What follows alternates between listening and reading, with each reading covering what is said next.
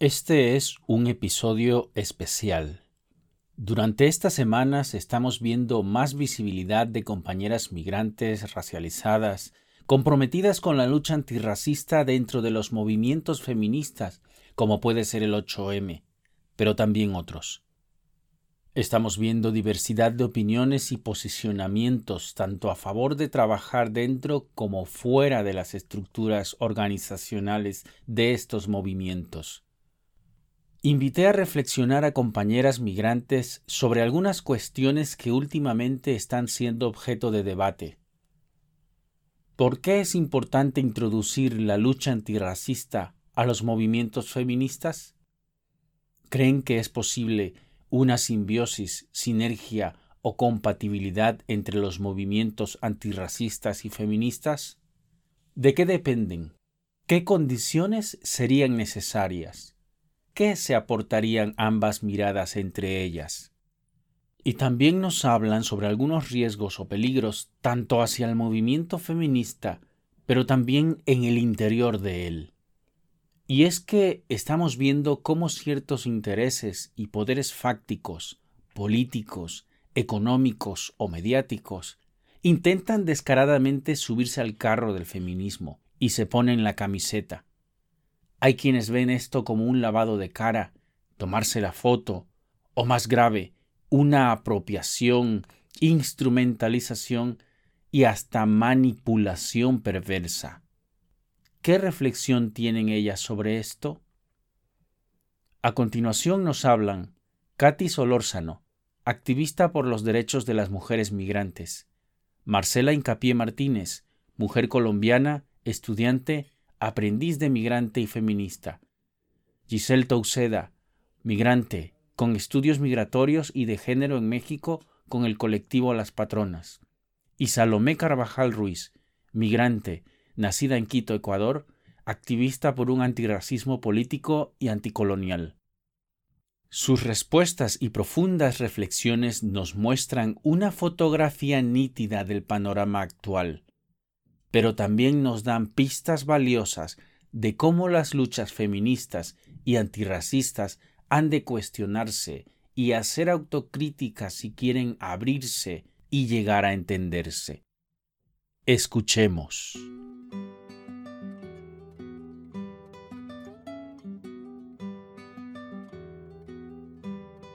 En primer lugar, quisiera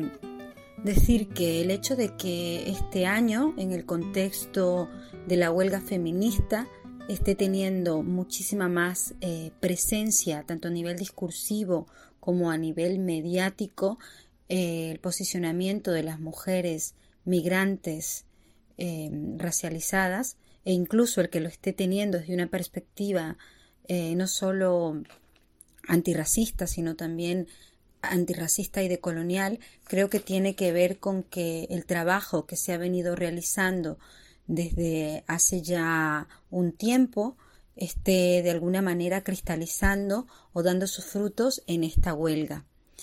desde muchas eh, colectivas a, lo largo y ancho de todo el territorio español y también a título individual, muchas mujeres han venido organizando y articulando para poder de alguna manera empujar desde dentro de la organización de la propia huelga a, a nivel estatal, pero también a nivel de cada uno de los territorios de España, a fin de que eh, esta este posicionamiento desde el, punto de vista de las mujeres eh, migrantes y racializadas tenga eh, visibilidad y de algún modo pudiera ser acogido y eh, pues tuviera la presencia que está teniendo en el contexto de la huelga y esperamos además que tenga este año y esperamos que así sea en la manifestación del 8 de marzo. Además, quiero decir que no solamente las mujeres que este año se han organizado, sino también otras muchas mujeres que a título individual también desde hace mucho tiempo han venido reivindicando desde diversos espacios esta lucha de las mujeres migrantes por eh, visibilizar sus realidades, ¿no? Y ese creo que es uno de los puntos de partida que no se puede olvidar. O sea, quizá este año el trabajo articulado ha sido mucho más eficiente, más eficaz, pero eh, esa lucha se viene dando desde hace mucho tiempo por muchas otras mujeres y desde muchos otros espacios. Entonces, en ese sentido, no solamente me parece importante, sino necesario que esta lucha se esté dando dentro de eh, lo que es la huelga feminista desde la organización de esta huelga feminista. La lucha, a pesar de que de alguna manera mm, sigue teniendo algunos hándicaps o de alguna manera eh, siempre están presentes esas tensiones, podría yo decir, y este sí es un punto de vista personal, ha sido de alguna manera bien acogida o asumida por este, este eh, movimiento feminista a nivel de la coordinación estatal. Y eso creo que lo podemos y ya lo podemos de alguna manera reivindicar como un gran logro. Por otro lado, he de decir que pienso que la instrumentalización de, de la lucha feminista, ya no solamente hablando desde el punto de vista del feminismo antirracista o del colonial eh, pueda ser instrumentalizada, sino la misma lucha feminista va a ser seguir, va a seguir siendo instrumentalizada no solamente por partidos, sino por otros muchos grupos y creo que esa es una cosa con la que vamos a tener que lidiar y seguir luchando para que, para que el movimiento feminista se convierta en el eje a partir del cual eh, las políticas públicas eh, tengan que mirar y a través del cual eh, se sientan interpelados constantemente los políticos, ¿no? Eh, en ese sentido creo que también eh, es una lucha que se viene dando y que hay que seguirla dando de una manera cada vez eh, más fuerte. Y mm, bueno, decir que no sé si de alguna manera se pueda considerar una simbiosis entre el movimiento feminista llamado hegemónico o blanco con el movimiento feminista antirracista. Yo creo que es un gran punto de partida saber simplemente que no se puede hablar ya de feminismo que es necesario que se asuma que desde todos los puntos de vista se tiene y se necesita hablar de feminismo, porque eso es lo que hay. Hay feminismos diversos. Entonces yo creo que en ese sentido eh, también estamos, eh, soy optimista además, en una buena dirección y, creo que, esta lucha este año está cristalizando esas pequeñas otras luchas diarias, ¿no? Y yo me quedaría con eso. Soy absolutamente eh, optimista de este proceso y creo que, poco a poco eh, y cada vez más se va a ir viendo la fuerza de este enorme eh, colectivo que es el de las mujeres y en especial en especial el de las mujeres migrantes, el del movimiento feminista antirracista que viene empujado además desde esos otros sures, ¿no? Desde esos otros sures globales. Y eso es, bueno, de momento lo que, lo que te diría.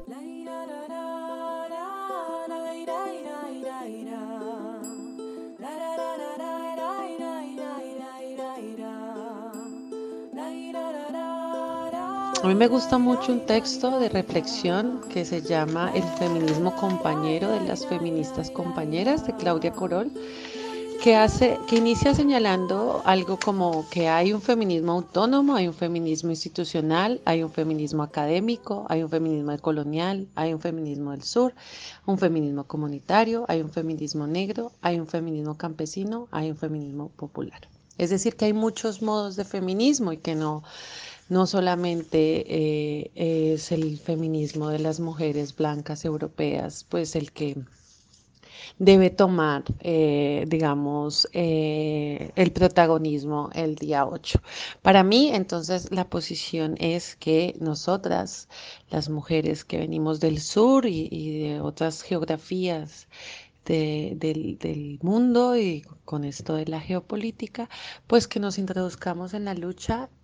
eh, feminista, creo que debemos abrirnos eh, el espacio eh, porque aunque yo he sentido, yo he estado participando en la comisión de migración y antirracismo del 8M, con, conectándome con compañeras de otros territorios como Madrid, Barcelona, Zaragoza, eh, siento que cada contexto y cada feminismo en cada territorio tiene unas luchas particulares, entonces me gustaría hablar eso, geolocalizado eh, para poder tener como un punto de visión acá.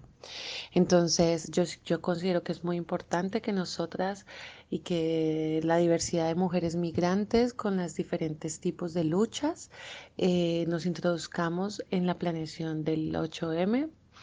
eh, porque es necesario que las mujeres blancas que tengan de, de mano, de antemano, para poder eh, hacer algún tipo de, de, campaña comunicativa, de declaración o cualquier otra cosa, que existen las realidades y las situaciones de vida de las mujeres migrantes y que ellas no pueden eh, tener un eh, como dado un feminismo único. Entonces, yo creo que ha sido positivo. Lo que no quiere decir que sea fácil o que sea bien recibido en muchas veces. Hay compañeras feministas blancas que aplauden y agradecen que les señalemos en qué, de qué forma su forma de activismo eh, no incluye a las mujeres eh, migrantes, pero hay otras que se sienten atacadas y hay otras que no quieren ver. Y eso creo que no solamente pasa en el movimiento feminista, sino también en los movimientos, en todos los movimientos sociales. Yo siento que eh, más que una compatibilidad, porque creo que la base, hay una misma base eh, de lucha, eh, es eh, poder ampliar la mirada, es ampliar el foco frente a cuál es el sujeto político del feminismo. Creo que esa pregunta es la que está en este momento súper en boga, es decir, la que más tenemos que em, entrar a, a complejizar ¿Cuál es el sujeto político del feminismo? Es, ¿Cuáles son las mujeres que hoy en día eh, componen el movimiento social? ¿Cuáles son los feminismos al interior del feminismo? Entonces yo creo que em, al, al, generar una compatibilidad del movimiento feminista y del movimiento antirracista es necesario, porque si el feminismo no es, no es antirracista, es un feminismo que Básicamente lo que aboga es por la igualdad eh, en el marco de una estructura social injusta, inequitativa, desigual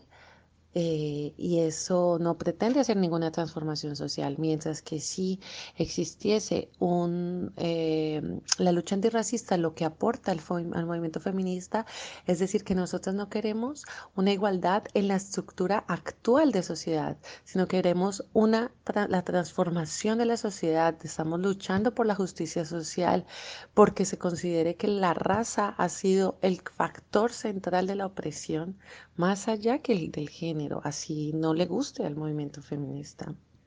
Y que en razón a eso es importante que el feminismo tome la bandera antirracista como una bandera compatible, como una bandera amiga, como una bandera que es constitutiva. Y por último, sobre los poderes institutivos que eh, están tratando de subirse al carro, yo siento que eso es algo muy difícil que está sucediendo aquí en España y en otras partes del mundo y es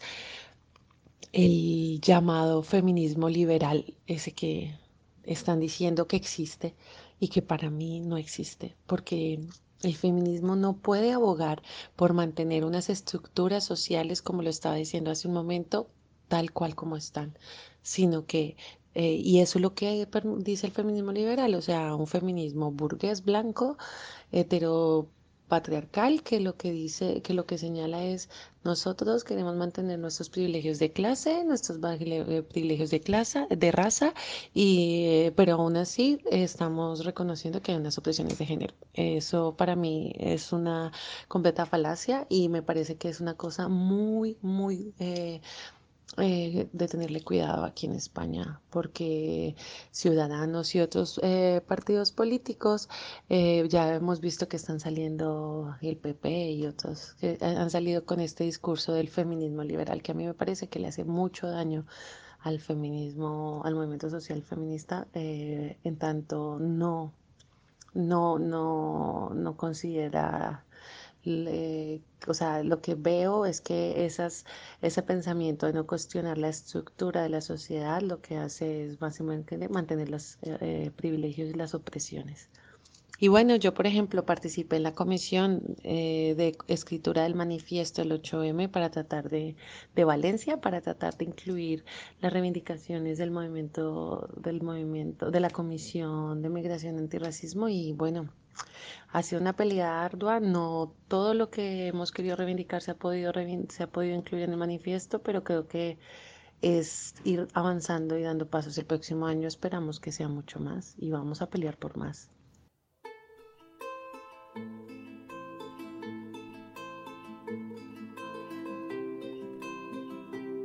Bueno, a mi juicio entiendo que la lucha antirracista emerge un poco al margen de la, de la feminista en España, porque la propia particularidad de la opresión racial y de las personas migrantes camina en diferentes ritmos eh, y se dan territorios y personas muy determinados por la colonialidad del poder. Entonces, cuando plantea si es importante que esta lucha se dé también, se deja claro que la, la, introducción, por llamarlo de algún modo, de estas demandas concretas a un feminismo que, que ya de por sí está muy alejado, es en definitiva conexa, es como un aliciente, un instrumento más, pero que bueno, pues es una legítima lucha que, que bueno, que esperemos o entiendo o deseo que, que fortalezca finalmente a la lucha antirracista de las personas migrantes en el contexto español sin embargo, bueno, pues creo que es importante situar que esta, que esta lucha antirracista y de las personas migrantes no ha pasado eh, ni va a pasar solo por el feminismo. En esto, pues me detengo un poco a recordar las palabras recientes de Antoniette Soler de Afroféminas, en representación de su libro, cuando apuntó que la interseccionalidad que había emergido en Estados Unidos nada tenía que ver con, con el contexto español y planteaba lo siguiente, hay muchas mujeres en España que tienen un gran poder de decisión sobre otras mujeres, como es el caso de las mujeres racializadas inmigrantes. Por tanto, que en España no todo pasaba por el género y que las relaciones estaban más bien cruzadas por la clase y la raza y en esto creo que hay que detenernos eh, desde la lucha antirracista y desde las personas migrantes y no perdernos. En, estos ejes, que son los que finalmente eh, oprimen a nuestras comunidades. Esto no quita que reconozcamos el gran trabajo de las compañeras en las comisiones de inmigración antirracismo del 8M, eh, que apoyemos y difundamos su trabajo es importantísimo, entre otras cuestiones porque tampoco podemos arriesgarnos a la soledad frente al panorama actual que se nos presenta eh, en tanto que todas las luchas son legítimas y estas son incluyentes. Creo que esta visibilidad que hoy ganaron las compañeras debe ser asumida por los movimientos feministas en España, primero como una lucha ganada por las compañeras y no tanto por su condescendencia o beneplacencia. Y por otro lado, desde el compromiso, es decir, que las condiciones que deben darse a partir de ahora eh, serán las que veamos en verdad en la práctica y no tanto en los discursos, en las redes o en las fotografías. El compromiso por la lucha de clase, por la lucha antirracista, dentro de la lucha feminista, debemos verla en la medida en que se movilicen frente a la desigualdad de clase, frente a nuestro lodo, y no tanto al techo de cristal. Que se movilicen por las empleadas de hogar, por las internas, por las encarceladas en los CIES y por las deportadas. Veremos su compromiso real en la medida en que se movilicen en manada por las hermanas temporeras de Huelva porque esto fue una muestra más de cómo las personas migrantes y racializadas debemos primero pasar por el aro de la validez blanca antes de ser creíbles como víctimas del patriarcado. Esto es lo que no puede volver a suceder y esto es lo que los movimientos feministas en España en adelante deben plantearse y no tanto ya su beneplácito para con las demandas específicas de los colectivos migrantes y racializados. Un saludo.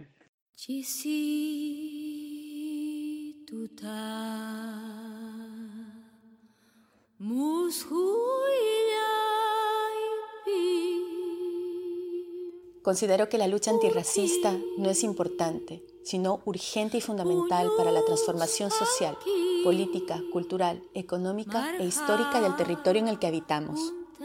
Parafraseo a una de las más importantes pensadoras y militantes antirracistas que conozco y que enuncia desde Avia Yala, y es Yuderquis Espinosa, quien considera que la lucha antirracista es la más radical porque no solo cuestiona el orden y los regímenes de dominación, explotación, servidumbre, subalternización en los que convivimos tan pacíficamente, sino y ante todo porque articulada estratégicamente con otras agendas urgentes, se pueden cultivar, potenciar y ejecutar otros modelos de vida posibles. para que las luchas antirracistas dialoguen en la agenda feminista local, no es suficiente con una declaración de intenciones como el pretender transversalizar la lucha antirracista y anticolonial, como si esto fuese posible sin más. no se trata de integrar en las agendas feministas a la raza, a las colonialidades, así sin más, esto me recuerda mucho a las Olimpiadas de las opresiones por raza, por género, por clase, por edad, por estatus legislativo, por nacionalidad, en búsqueda de la objeta más oprimida. A día de hoy sabemos que muchas y muchos blancos gozan de privilegios a los que no están dispuestos ni a abandonar ni cuestionar. A mi parecer, no es deseable ni posible transversalizar las luchas antirracistas y anticoloniales porque se estaría sustentando al status quo que precisamente es lo que se pretende desestabilizar. Se estaría más bien poniendo guirnaldas al proyecto de la modernidad, proyecto por excelencia de deshumanización, depredación de la Pachamama, de muerte, de integración y asimilación al orden blanco, racista, supremacista y colonial, que pervive de múltiples modos cambiantes desde hace más de 500 años y que nos atraviesa de múltiples maneras. La lucha antirracista y anticolonial no se posiciona solo a las mujeres como sujetas de empoderamiento. No, la lucha antirracista y anticolonial es una lucha de camino junto, de camino junto con los niños y las niñas, jóvenes, mayores, tanto aquí en el Reino de España, pero también haciendo raíces en el Avia Yala y en contra de la matriz de dominación incluida la macroagenda de género, a quienes algunas cuestionamos y seguiremos cuestionando, sentipensando, poniendo el cuerpo y haciendo bulla, chispas ante la izquierda blanca y los feminismos blancos para que la lucha antirracista y anticolonial no pase a ser juguete de las herramientas del amo, parafraseando a Audre Lorde. Las heridas migrantes coloniales están abiertas en carne viva todos los días del año. Que el 8 de marzo del 2019 se empeñe en utilizar a las mujeres racializadas inmigrantes como eslogan y también como banderas no exime de las responsabilidades ante las vidas que sí importan. Siguiendo con el pensamiento de Uría, no haremos mucho caso al llamado que nos hacen ales y las otras. Articulen raza, clase, género y orientaciones sexuales, como si de evocar la interseccionalidad se tratase como si esto nos diera poderes mágicos. Es como si la conciencia de las opresiones cruzadas combinada con palabras bastaría para definir una política y sobre todo para ponerla en práctica. Mientras las compañeras feministas blancas y sus aliadas entiendan que, como dice Yuderquis Espinosa, no se puede hablar de racismo sin hacer una crítica radical y profunda al orden moderno colonial, la lucha y las luchas antirracistas y anticoloniales servirán para dar color a sus carteles y muros de Facebook e Instagram, a sus revistas, a sus artículos académicos. Dará muchos beneficios a las privilegiadas del ser y a algunas privilegiadas del no ser. La lucha antirracista no es una lucha por la integración, no, tampoco por la asimilación, no, tampoco por políticas de occidentalización, de profundo pozo eurocéntrico, me pregunto qué va a pasar después del 8 de marzo del 2019. Seguirán mostrándonos el desprecio institucional, en las calles, en los libros de texto, en los medios de comunicación, en la cama. Se seguirá depredando a la naturaleza, se seguirá despreciando a los otros seres, se seguirá despreciando la memoria de nuestros muertos y muertas, de nuestros ancestros y ancestras.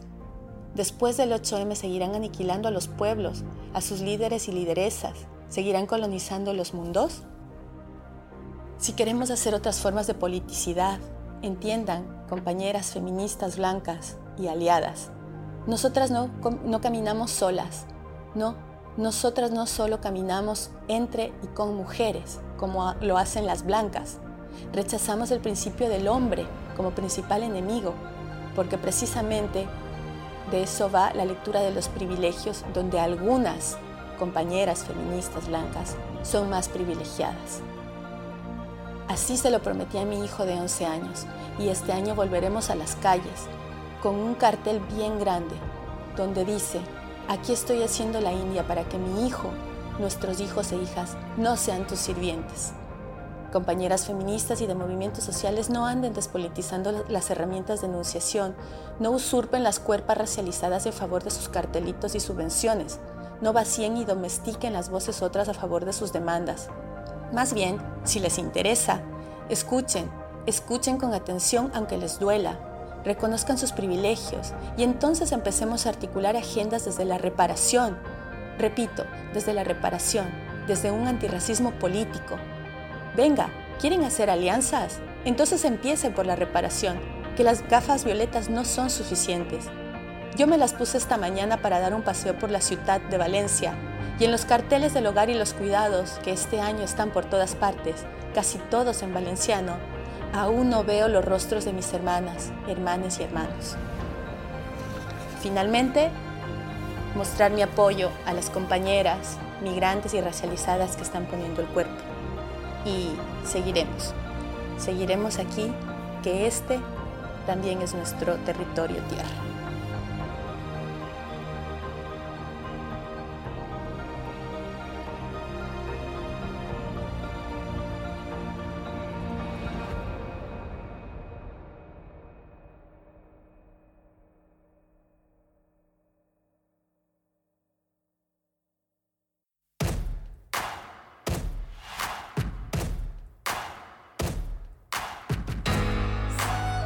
Hasta aquí concluyo este episodio de Contradiscursos. Me gustaría conocer tus reflexiones y comentarios. Puedes escribirme o enviarme un mensaje de voz a contradiscursos.podcast.gmail.com Contradiscursos es posible gracias a tu apoyo. Suscríbete al podcast en las principales plataformas de podcasting como Spotify, iTunes, iVoox, Anchor, Google Podcast, Tuning y muchas otras. Mi nombre es Víctor Paul y te espero en el próximo episodio. Hasta pronto.